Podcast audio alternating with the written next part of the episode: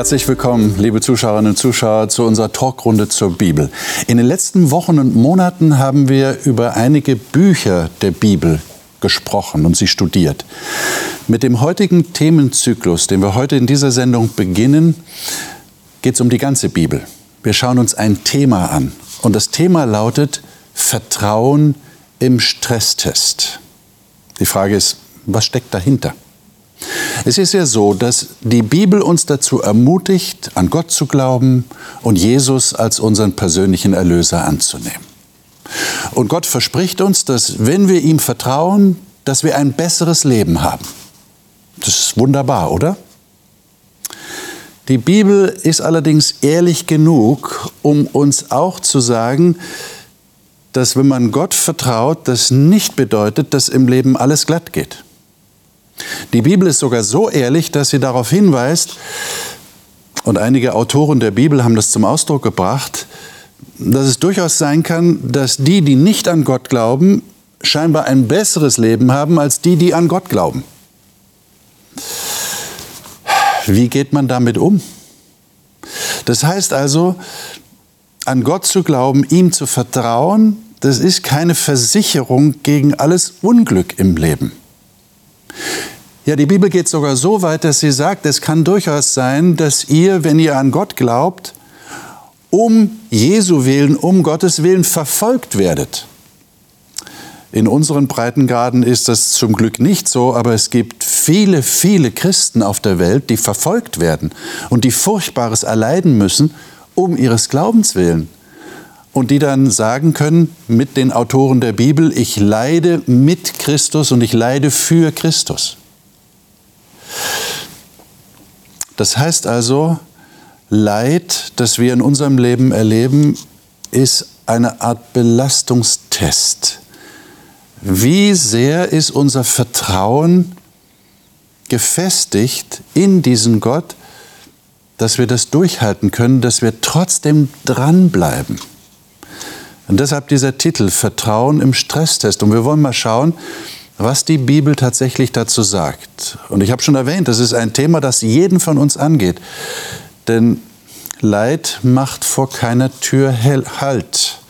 Wir sagen ja auch manchmal, unter jedem Dach ein Ach. Wir wollen mal schauen, was die Bibel dazu sagt. Und ich bin sehr gespannt, was meine Gäste dazu sagen werden und was sie aus ihrem Leben erzählen werden. Und dies sind heute meine Gäste. Claudia Mohr ist gelernte Siebdruckerin und hat Pädagogik und soziale Arbeit studiert. Momentan arbeitet sie im Pressebüro einer Freikirche und lebt nach dem Motto, Wunder erfahren nur die, die Wunder erwarten.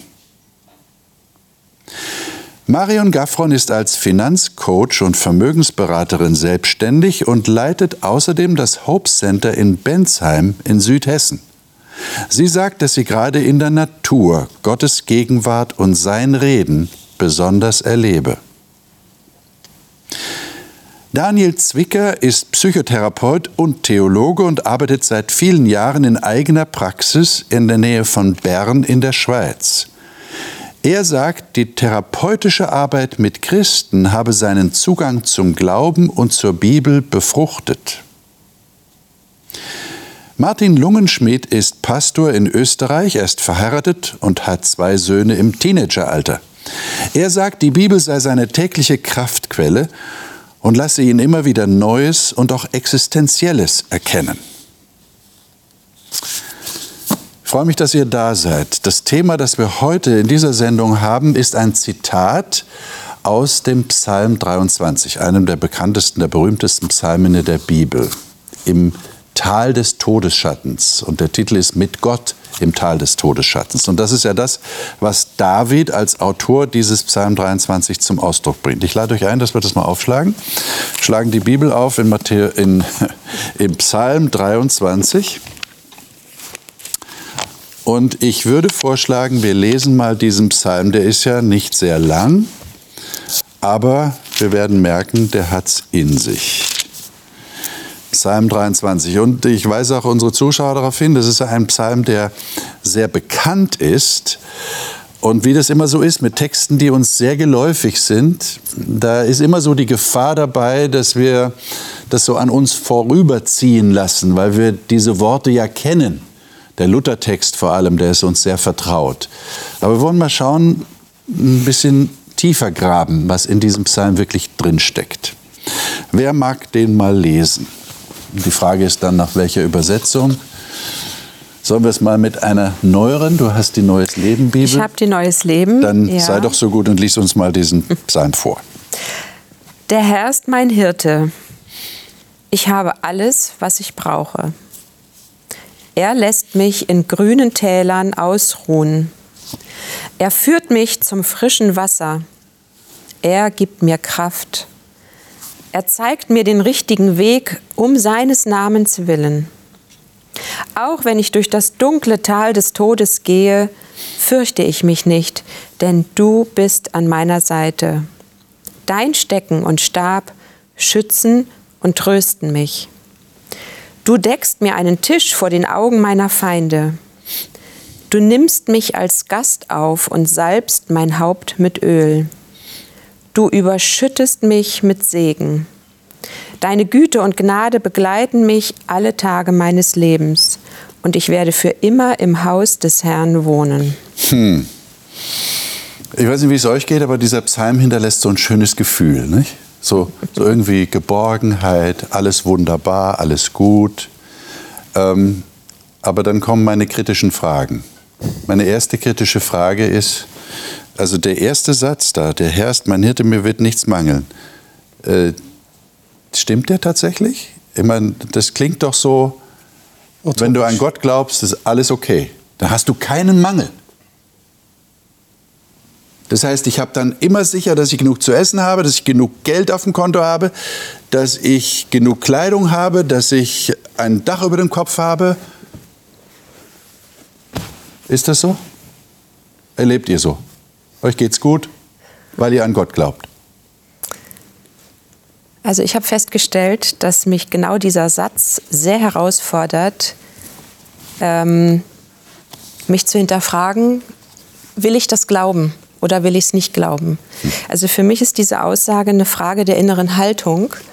Und ich habe das für mich zum Motto gemacht, seit ich selbstständig arbeite und eben nicht das geregelte Einkommen da ist, was mich oft sehr herausfordert, genau das zu sagen. Mir wird nichts mangeln, ich habe alles, was ich brauche. Ähm, und ich stelle fest, in dem Moment, wo ich diese Haltung einnehme, verändert sich mein Blick. Ich schaue auf das, was da ist. Ich schaue auf den Segen. Ich schaue auf das Gute. Okay. Und ich empfinde auf einmal keinen Mangel mehr. Lass mich da nochmal nachhaken. Äh, ich bring's mal so zum Ausdruck. Wenn ich den Hirten habe, werde ich nie zum Bettler werden.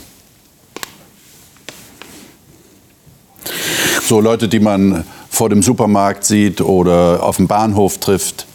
Ihr wisst, was ich meine, oder? Ihr habt sicher schon Bettler getroffen. Ich meine, wenn du das so, wenn du das so pointiert ausdrückst, dann Aha. muss ich sagen, auch ein Christ kann zum Bettler werden. Wirklich? Äh, irgendwann, ja, ist möglich. Aber was macht er dann mit diesem Vers? Ja, also die Frage ist, äh, äh, Geht es da, um, da einfach um Geld? Geht es ums Bankkonto? Geht es da einfach um die Arbeit, dass ich immer eine Arbeit habe? Ja äh, geht es darum, dass ich einfach meinen Platz in der Gesellschaft habe, wo ich, äh, wo ich nicht auch mal an die Grenzen komme. Äh, das heißt ja noch nicht, dass, ich, ähm, ähm, dass, ich, dass es keinen Weg mehr gibt. Und die Frage, die Frage für mich ist, ähm, auch wenn es mir schlecht geht, auch wenn ich Mangel erleide, das heißt noch nicht, dass ich nicht leben kann. Ja? Das heißt noch nicht, dass ich nicht leben kann. Fürs Leben habe ich das Notwendigste, wobei natürlich, wenn man jetzt an, äh, an, an, Kriege denkt oder so, dann ist auch das nicht mehr einfach nur selbstverständlich, aber es gibt auch eine Perspektive über den Tod hinaus. Weil es könnte ja jemand so, der wirklich in Schwierigkeiten steckt, ich denke jetzt auch an andere Länder, andere Regionen der Welt, wo es wirklich Armut gibt, die könnten uns ja den Vorwurf machen, ihr jammert auf einem ziemlich hohen Niveau, oder? Wenn ihr sagt, es geht mir nicht so gut und ich habe auch manchmal schon Mangel erlebt, dann sagt er, wovon redest du eigentlich? Also ich finde, es wird immer kritisch, wenn ich anfange zu vergleichen. Hm. Und auch wenn ich für andere spreche, wenn ich sage, ach, der hat zu wenig, der lebt im Mangel, der, was ist mit seinem Glauben los? Ich kann diesen Text nur auf mich beziehen. Mhm. Der stellt mich in Frage, der fordert mich heraus. Und ich erlebe jeden Tag dass ich in jedem Moment sogar mich entscheiden kann, will ich mein Leben aus einer Brille des Mangels oder aus einem, einer Brille der Fülle sehen.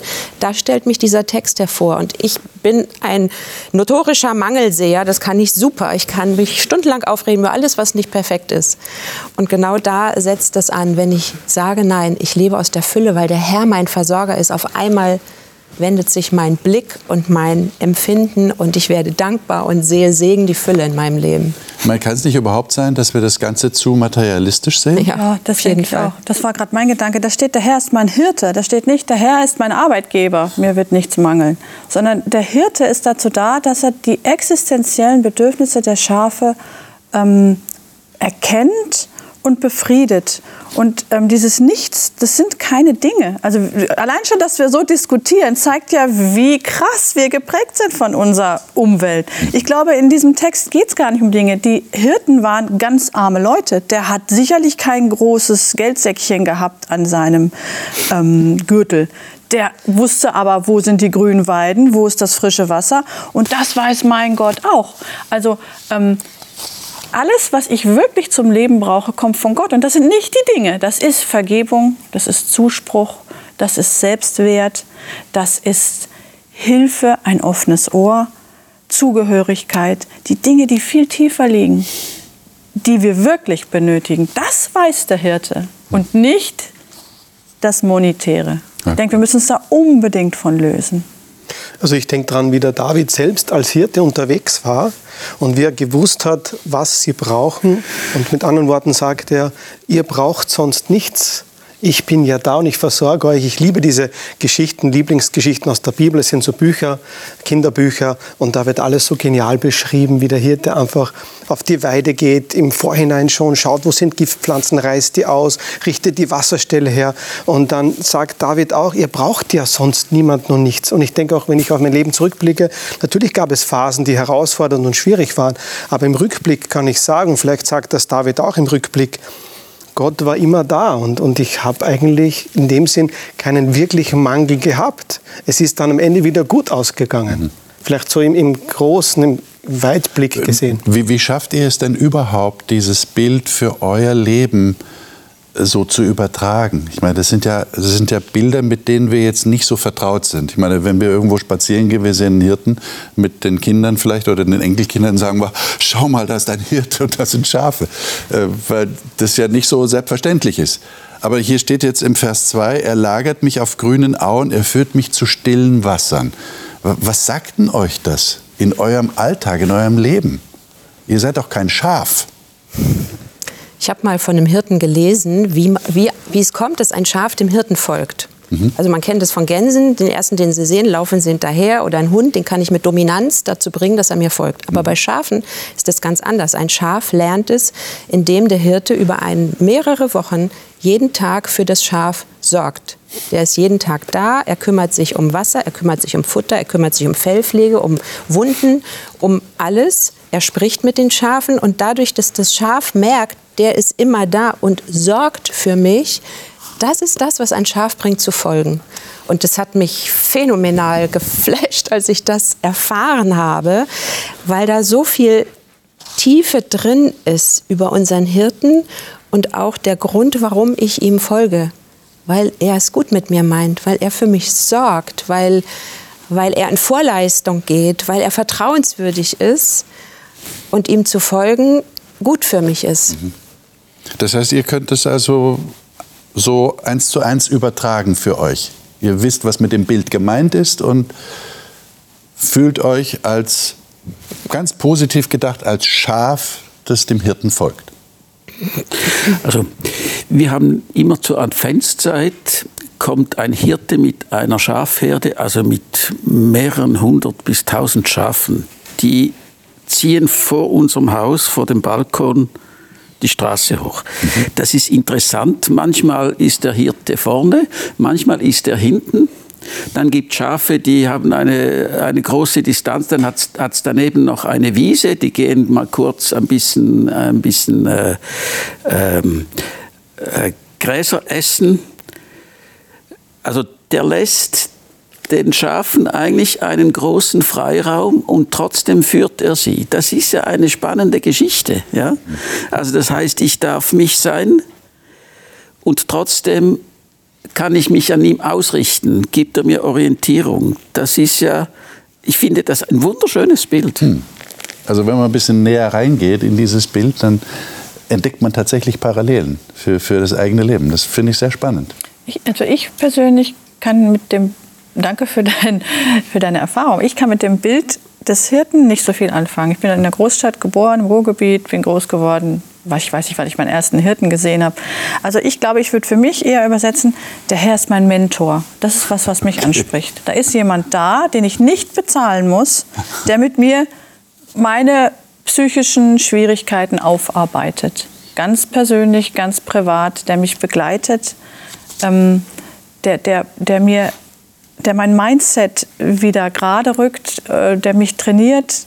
Das sind Bilder, mit denen kann ich mehr anfangen als der Hirte. Okay. Ich bin am Land aufgewachsen, also für mich passt dieses Bild und ich verstehe auch, worum es geht.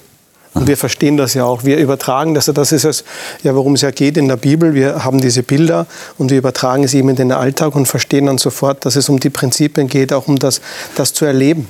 Gott versorgt mich. Ich denke auch an Johannes 10, sagte Jesus selbst, ich bin der gute Hirt, ich kenne meine Schafe. Und das ist nochmal wirklich so beruhigend, dass ich weiß, er kennt mich, er weiß, was ich durchmache. In dem Sinne ist er mein Psychologe, mein Psychotherapeut, mein Mentor, mein, mein Vater, mein Freund oder mein Begleiter, der mal vorne ist, mal hinten ist, mal neben mir ist. Also einfach dieses Bild, das ja, es tut gut hm. zu wissen.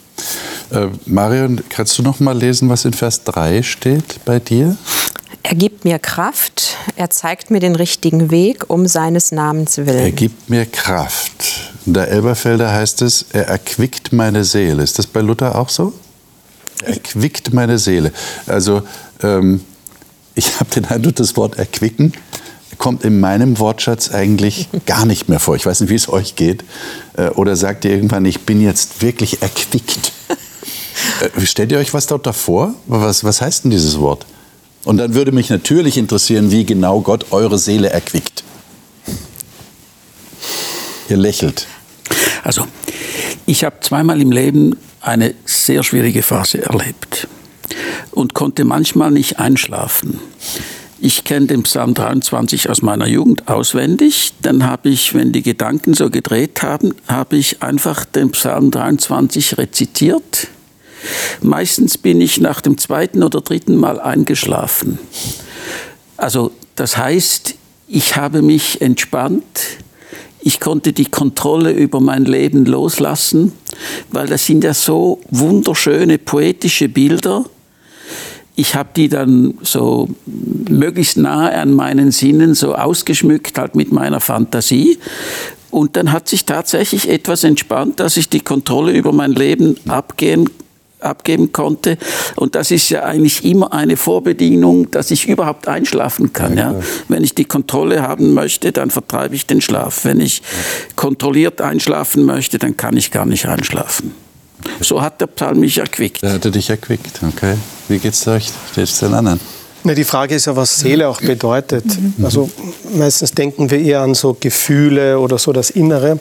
Aber ich glaube, Seele meint ja generell das Leben. Also er, er richtet mich auf. Das ist für mich so das Bild, erquicken ist wieder etwas umkehren, etwas umdrehen. Ich meine, das ist auch das Wort, das im Hebräischen verwendet wird für umdrehen. Ich habe auch mal ein... Äh, Buch gelesen über einen Hirten und der hat erzählt, wenn die Schafe trächtig sind oder wenn sie schmutzig sind, dann werden sie oft schwer, also weil sich viel Schmutz sammelt am Fell und dann können sie hinfallen oder sie sind auf dem Trampelweg unterwegs, dann fallen sie so in den Mulde und kommen einfach nicht mehr hoch. Und das bedeutet für ein Schaf extremen Stress und da entstehen Gärgase und da können sie daran sterben. Und dann hat er gesagt, da kommt er mit seinem Stecken oder seinem Stab dann und dreht das Schaf um. Das ist was Existenzielles. Er kehrt sozusagen mein Leben um und stellt mich wieder auf, hin und dann kommt der Weg der Gerechtigkeit sozusagen. Und das hat mir geholfen, auch in meinem Leben zu wissen, er schenkt mir nicht einfach nur Freude, sondern er gibt mir eine ganz neue Ausrichtung, eine ganz neue Perspektive. Das habe ich immer wieder erlebt. Hm. Wir sind mal durch den Odenwald gewandert und da war so Schafe auf so, also das war, ich habe ein Foto gemacht und es hat sich mir so eingebrannt. Es war wirklich so eine grüne Aue, unten war so ein Bächlein, das plätscherte und da lag so ein Schaf in diesem grünen Gras mit Butterblumen und Wasser plätscherte und ich dachte, genau das ist es. Und dieses Bild rufe ich mir hervor, wenn ich in so Situationen bin, auch wie du schilderst, auch nachts oder ja, Kontrolle, Stress, ich muss das machen und dann erinnere ich mich daran und dann schlüpfe ich in mein meiner Gedankenwelt in dieses Schaf, das ich auf dem Bild sehen kann, das da auf der grünen Aue liegt und es erquickt meine Seele zu wissen, ich habe diesen Hirten, der sorgt für mich. Es ist alles gut. Hm. Lass den Druck raus. Und dann kommt neue Kraft in die Seele. Dann wendet sich mein Blick, es dreht sich was um in meinem Denken. Und ähm, ja, also mir helfen diese Bilder ganz, ganz stark, da ähm, ja, mehr als Worte. Aber jetzt kommt es ja im Psalm noch schlimmer. Und das ist genau der Vers 4, der auch Pate stand für den Titel unserer Sendung. Auch wenn ich wandere im Tal des Todesschattens, fürchte ich kein Unheil. Und jetzt wechselt das Pronomen von er zu du, denn du bist bei mir, dein Stecken und dein Stab, sie trösten mich. Puh. Also meine erste Frage, die mir da spontan kommt, ist, äh, wie echt jetzt? Im Tal des Todesschattens. Das ist schon ein starkes Bild. Also man stellt sich ein finsteres Tal vor. Und Todesschatten, das heißt, es ist gefährlich, es ist lebensgefährlich. Und dann sagt er, aber ich fürchte kein Unglück. Genau da, wo, wo wir sagen würden, natürlich hat man da Angst. Ist doch ganz normal, dass man da Angst hat. Vielleicht existenzielle Angst. Da sagt er, habe ich keine Angst. Wie erklärt ihr euch das? Also er sagt eigentlich nicht, ich habe keine Angst. Okay. Das lese ich er? persönlich da nicht raus. Er sagt, ich fürchte mich nicht. Aha. Ich fürchte kein Unglück. Also ich glaube schon, dass man das Tal spürt, wenn man hindurchgeht und dass, man, dass das keine gute Erfahrung ist. Ähm, ein Unglück ist etwas, was Gott nicht kontrollieren kann, glaube ich, was einem oder was man selber nicht kontrollieren kann. Ähm, alles ist in, in, Kontrolle. Du hast gesagt, oder ihr habt beide gesagt, Kontrolle abgeben. Also Gott ist derjenige, der unter Kontrolle ist. Und ein Unglück brauche ich nicht fürchten, weil Gott alles, was in meinem Leben passiert, supervidiert der hat das im Griff. Also es, es trifft mich nichts, was Gott nicht vorher erlaubt hätte oder zugelassen oder mir, mir zumuten würde. Und das ist eine ganz persönliche Erfahrung, die ich mit meinem Gott mache. Also alles, was ich erlebe, hat Gott mir zugemutet. Und wenn ich das Gefühl habe, es geht über meine Kraft, dann muss ich mir vorher sagen, Gott hat mir das zugemutet, weil er das weiß, er kennt mich. Und ich glaube, ein Unglück ist etwas, was es dann sprengen würde. Also eine Katastrophe. Aber Gott portioniert. Sagt sich das leichter, als dass es sich praktizieren lässt im Leben? Wie, wie ist da eure Erfahrung? Äh, wenn ich jetzt, sagen wir mal, das wäre jetzt so der Klassiker, eine tödliche Diagnose bekomme und ich mich wirklich im Tal des Todesschattens fühle, was mache ich denn dann? Dann sage ich mit dir, Claudia, Gott hat mir nur das zugemutet, was ich tragen kann. Und deshalb brauche ich kein Unheil fürchten. Ich selbst den Tod brauche ich dann nicht zu fürchten. Auch wenn die Ärzte mir gesagt haben, sie haben noch, was weiß ich, ein halbes Jahr zu leben. Daniel. Also das mit der Angst ist halt eine zwiespältige Geschichte. Als Psychotherapeut, wenn ich den Text lese, dann sage ich nicht, David hatte keine Angst. Okay. David spricht von einem Stecken und Stab. Also der Stecken, das ist sich zu verteidigen, wenn da irgendein Räuber kommen will, ja. Und David wusste sich zu verteidigen, ja. Der Stab ist dafür da, dass der Tritt sicher wird. Also das heißt, der David, der durchquert dieses Tal im Bewusstsein, was auf ihn zukommt und ist nicht einfach so ein Träumer, der da einfach, ja, Gott ist bei mir, ich muss da nicht Ich gehe einfach mal, ist ja, ist ja kein Problem. Der wusste schon, wie sich verhalten in einem solchen, in solchem Tat. Aber der Tritt wird sicher. Er weiß, wie er sich auch äh, schützen kann und da ist jemand mit ihm. Das ist was ganz anderes. Das ist nicht einfach so ein bisschen äh, eine Träumerei. Er kennt das Leben, er weiß, was alles in einem solchen Tal äh, geschehen kann, aber er geht gefasst dadurch und er rüstet sich auch aus mit dem, was er braucht. Ja. Das finde ich ja interessant, was du sagst. Das heißt, der Stecken und Stab würde bedeuten, das ist die Präsenz des Hirten. Das heißt, der Hirt ist da. Das ist ja nicht nur sein Stecken, der plötzlich da ist und ihn hinnehmen kann. Naja, aber er hat den Stecken auch in seiner Hand. Oder hat er auch den Stecken in seiner Hand? Okay. Ja, das ist ja das Entscheidende. Mein Gott sagt ja nicht, hier ist das Tal, ich kenne das Tal gut und ich lasse dich hier mal rein und auf der anderen Seite treffen wir uns dann wieder. Sondern er sagt ja, ich gehe mit dir da durch. Ja, und das ist das, was wirklich das den großen Unterschied ausmacht. Und ich habe auch in der Seelsorge mit vielen Menschen zu tun, die durch solche extremen Täler gehen, die wirklich eine Todesdiagnose bekommen haben. Sie haben noch einen Monat oder zwei Monate zu leben. Und dann sitzt du halt mit denen da und, und und, und, redest und reflektierst. Und viele, eigentlich alle haben mir gesagt, sie spüren, dass Gott bei ihnen ist. Auf eine ganz besondere Art und Weise spüren sie seine Nähe. Mhm. Und das haben wir doch auch schon erlebt in Krisen, dass wir gemerkt haben, hier wurde der Glaube, eben das Vertrauen gestärkt. Wir haben gemerkt, Jesus ist jetzt ja hier und er weiß auch, wie es uns geht, weil er ja selbst auch im Todestal war. Was würden ihr sagen, ist der Schlüssel dazu? Wir haben ja davon geredet, äh, Vertrauen im Stresstest, also es ist ein Belastungstest, da würden wir alle zustimmen. Da, da stellt sich heraus, wie wie groß ist die Belastung und wie viel halte ich tatsächlich aus. Aber was ist denn der Schlüssel, dass der Belastungstest, ich sage jetzt so, nicht durchfällt, dass, dass, dass, da, dass da eine Tragfähigkeit da ist? Wie geht denn das? Könnt ihr das aus eurer Erfahrung sagen? Das, das ist das Zentrum, also wie Martin gerade gesagt hat, denn du bist bei mir. Das ist das, was im Zentrum von Psalm 23 steht. Und das ist unser Wissen, das uns durchträgt. Du bist bei mir. Jesus selbst war drin. Er weiß, wie sich Leid anfühlt und er begleitet mich, lässt mich nicht los. Das ist ähm, der Punkt. Also wenn mir was Schlimmes widerfährt, dann antworte ich gerne mit den Worten von Maria, die auf den Engel Gabriel, als sie die Ankündigung bekommen hat, sie wird schwanger werden, geantwortet hat, ähm, mir geschehe, wie du gesagt hast.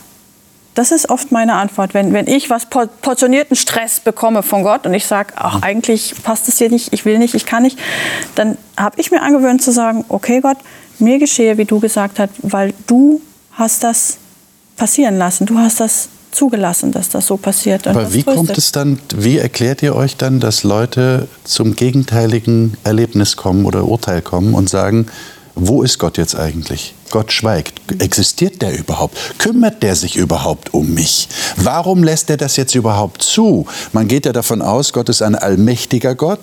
Das heißt, wenn mir das passiert, dann hat er es nicht verhindert. Er hätte es aber verhindern können, weil er allmächtig ist. Mhm. Wie, geht man, wie, wie kommt das, dass Leute zu diesem Schluss kommen?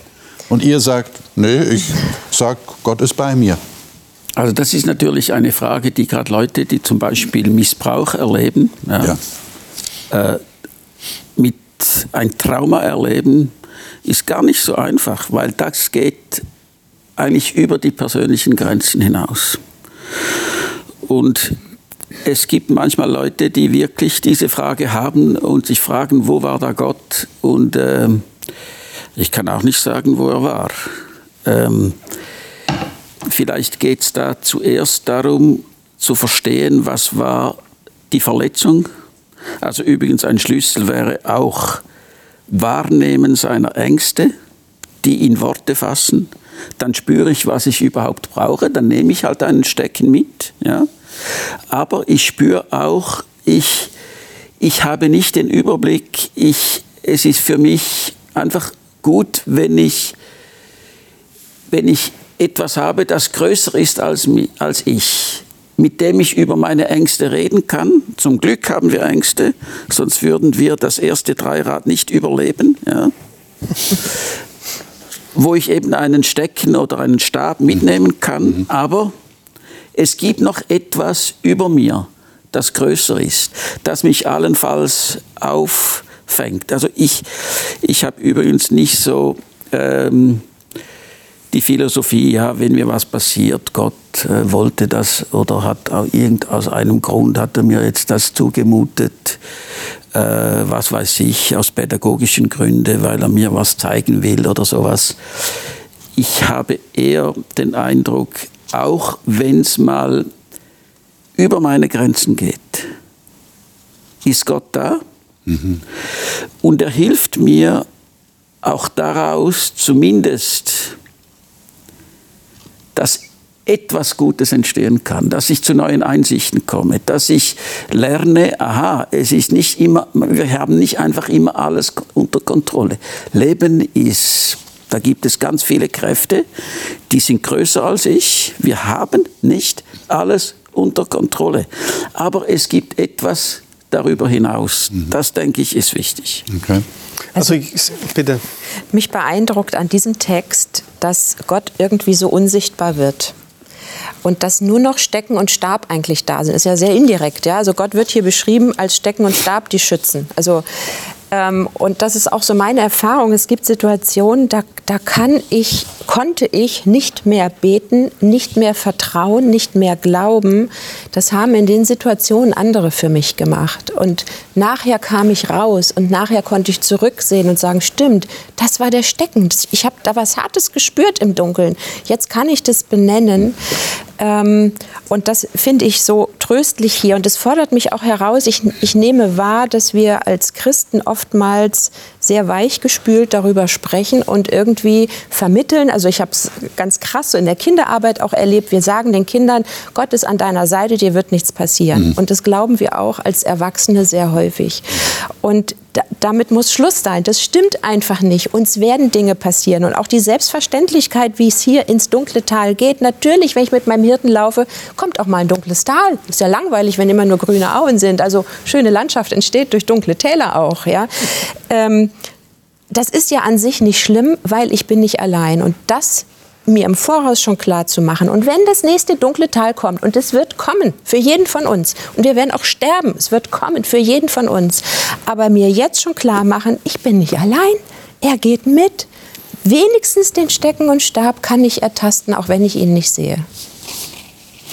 Darum geht es ja auch in der Betreuung von Menschen, der Seelsorge, dass sie erkennen, dass ja Gott in ihrem Leben immer wieder auch da war. Auch gerade depressive Menschen brauchen dieses, diese Gewissheit, Gott hat mich da durchgeführt. Zu deiner Frage, ähm, ich, ich erinnere mich an 1. Korinther 10, 13, dass uns keine Versuchung ergriffen hat, außer eine menschliche. Aber Gott ist treu, er lässt es nicht zu, dass wir über unser Vermögen geprüft werden oder versucht werden, sondern dass es einen Ausgang schaffen wird, dass wir es ertragen können. Aber ich persönlich würde sagen, ich weiß ja nicht, was ich ertragen kann. Bei mir ist ziemlich bald schon Schluss. Ich mag überhaupt keine Schmerzen oder so. Ja? Ich halte sehr wenig aus, aber Gott weiß, was ich aushalten kann. Und erst im Nachhinein merke ich dann, dass mir das geholfen hat. Also ich sehe Gott schon als Pädagogen.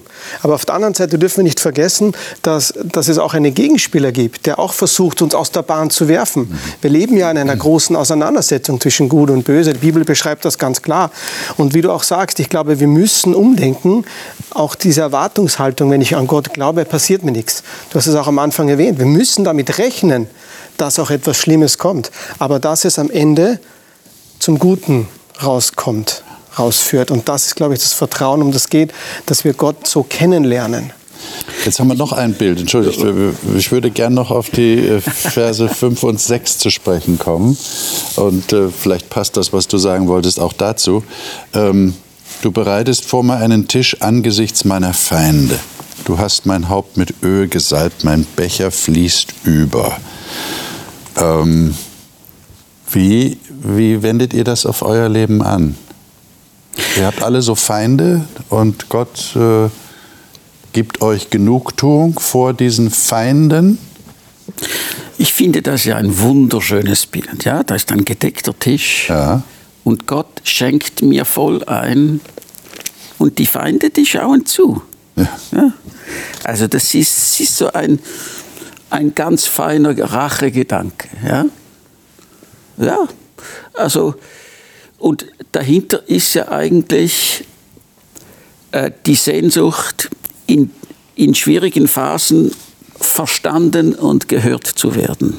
Mhm. Und da gibt es ein, also der Gastgeber, der sich zu mir bekennt. Ja?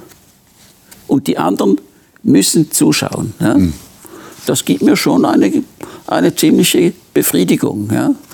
Und ist ja interessant, wenn man sich nicht verstanden fühlt, abgelehnt fühlt und das auch existenzielle Konsequenzen hat, mhm. ja, dann finde ich Rachegedanken eigentlich ganz wichtig. Also es gibt übrigens die Wurzel im Hebräischen für Rache und Trost. Es ist die gleiche Wurzel. Ja? Und es gibt Rachepsalmen und ich darf meine Rache vor Gott ausdrücken. Das heißt eigentlich, die Rache drückt meine Verletzung aus. Ja? Und Gott hört das. Ja? Ich kann dann meine Rache einfacher Gott abgeben, weil ich über die Schnur hauen würde. Und es kann ja sein, dass Gott nachher auch meinem Feind einschenkt. Ja? Aber wenn ich gehört wurde, dann ist das, dann kommt wieder Bewegung in Spielraum rein. Dann kann ich das wieder zulassen. Aber, aber das müsst ihr mir jetzt noch erklären. Ich meine, ihr seid doch Christen, ihr habt doch keine Feinde, oder? Was habt ihr für Feinde? Echt, ihr habt Feinde? Wo ihr Rachegedanken habt tatsächlich und so Genugtuung erleben wollt, wenn der Becher voll wird, weil Gott euch im Angesicht dieser Feinde den Tisch gedeckt hat? Also ich glaube schon, dass uns allen Unrecht passiert und dass dieses Unrecht Mitmenschen auch verursachen. Ich erinnere mich ganz, ganz kleines Beispiel, enge Straße, wir parken unser Auto, ich komme wieder, der Rückspiegel oder der, dieser Seitenspiegel ist abgefahren. Was, was meint ihr, wie sauer ich war? Natürlich ohne, ohne Notiz, ne? Da hätte man ja was dran machen können. Bitte melden Sie sich hier unter der Nummer. Nix kaputt, der Spiegel. Dann sage ich, Mann. In dem Moment war ich richtig sauer. Eine ganz kleine Kleinigkeit. Ich habe gesagt, lieber Gott, die Rache ist dein. Der Typ hat was falsch gemacht. Und das ist jetzt wirklich nur eine Lappalie. Und jetzt denken wir an die anderen Dinge in unserem Leben, wo wir verletzt werden. Von Mitmenschen, bewusst zum Teil. Von Arbeitskollegen, wie fies die sein können zum Teil. Kann ich auch meine Geschichten erzählen. Gerade Arbeitskollegen, das sind Bestien zum Teil. Da muss man wirklich vergeben lernen und sagen, Gott, mach du das, weil ich komme mit dem Typen jetzt nicht mehr klar. Okay. Also passiert auch Christen. Also meine größten Feinde stecken meistens in mir selber. Okay. Ja, die Ankläger, die Verkläger, die Entmutiger, die Madigmacher, die, die Schwarzseher, ähm, die kenne ich alle sehr gut. Da brauche ich gar keine Menschen draußen. Die kommen auch aus mir selber. Und ähm, manchmal schwieriger damit umzugehen. Ja, genau. Und hier treffen sich die beiden. Und mich bewegt schon sehr stark, dass Gott derjenige ist, der den Tisch deckt. Also ich bin von der Natur eher so eine Martha. So im Neuen Testament haben wir die Maria und die Martha. Die, du deckst den Tisch. Und ich bin die, die den Tisch deckt und, und die den Herrn einladen würde und sagen, bitte nimm Platz und hier ist schönes Essen für dich. Jetzt werden hier Rollen getauscht. Das ist mir richtig unangenehm. Er deckt für mich den Tisch. Das zuzulassen, das, das fordert mich heraus, loszulassen. Und dieses Loslassen wiederum bringt mich in so eine tiefe Ruhe und und Gelassenheit, dass mich auch die Feinde, selbst wenn die da stehen, die interessieren mich überhaupt gar nicht mehr. Weil mein Blick ist auf diesen Herrn gerichtet, der für mich den Tisch deckt und mein Becher überfließend füllt. Also das sind Bilder hier auch von Fülle und, und Liebe und Wertschätzung, die, die, also, wo für mich die, die, die, die Feinde da irgendwie absolut den Hintergrund äh, und ihre Macht verlieren. Und es klingt ja auch direkt überschwänglich, ne? wenn der, der ja. Vers 6, der abschließende Vers, nur Güte und Gnade werden mir folgen alle Tage meines Lebens. Ich glaube, es ist sogar noch intensiver, denn im Urtext ja. äh, ist das Folgen ein Verfolgen sogar. Also ja. sie verfolgen mich, ja. die Gnade Gottes und die Güte, einfach dieses Versorgen und auch im Angesicht der Feinde, egal wer da mir Unrecht tut, Gott gibt mir trotzdem oder gerade deshalb das, was ich brauche. Auch von dieser Ruhe, von der du sprichst, das persönlich habe ich auch erlebt. Und auch der David denkt wahrscheinlich an seine Salbung als König und weiß, in welcher Stellung er ist. Auch wenn er jetzt nicht so behandelt wird. Aber auch wir könnten sagen, ja, wir sind auch alle Königskinder. Mhm. Gott äh, möchte, dass wir seine Kinder sind. Er ist für uns gestorben, er hat uns aufgenommen. Und jetzt weiß er, wer wir sind und gibt uns auch diesen Wert und versorgt uns gerade angesichts der, dieser Feinde. Und das Mesa, das, der Tisch hier, sagt der, ähm, der Hirte, das könnte ein Hochplateau sein, durch das Tal geführt, ganz rauf. Und oben gibt es auch einige Feinde. Aber hier ist auch wieder ein Platz bereitet für die Schafe. Und das ist einfach schön, dass dieses Ziel, das Gott mit uns hat.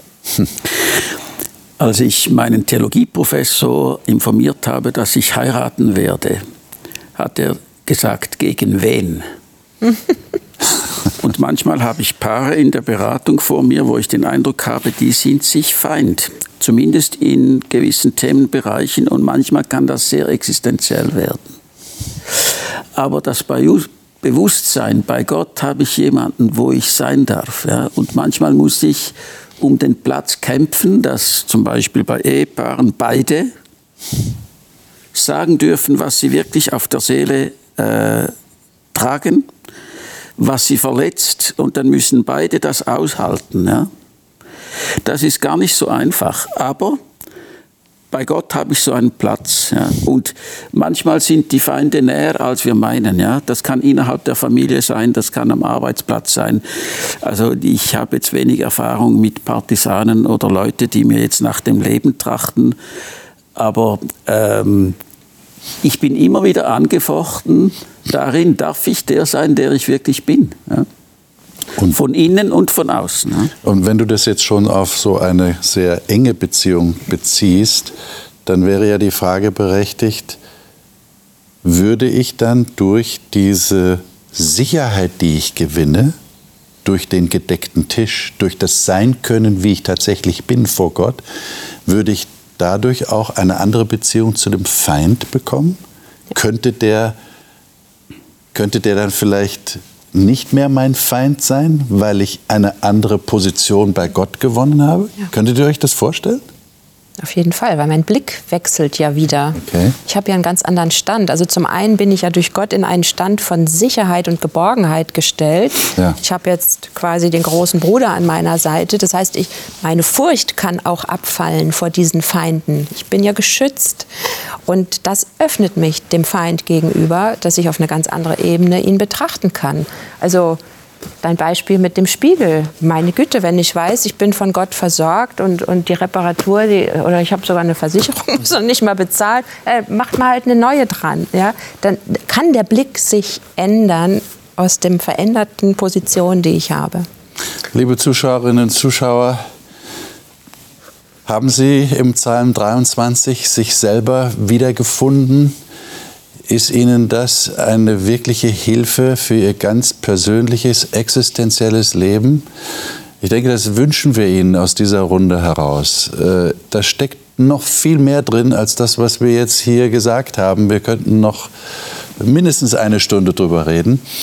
Und daraus würde ich Ihnen den Tipp ableiten, äh, lesen Sie diesen Psalm immer wieder. Und wir haben auch gehört, manche lernen ihn auswendig, er ist ja nicht sehr lang dass er ihnen tatsächlich, wenn dieses Tal des Todesschattens kommt, eine echte Hilfe ist, ein, ein Zuspruch, aber mehr als das, wirklich eine, eine Zusicherung für sie selbst in ihrer tiefsten Seele, ich bin nicht allein, sondern der Hirte ist tatsächlich da und der hat sein Stecken und seinen Stab da und das hilft mir jeden Tag.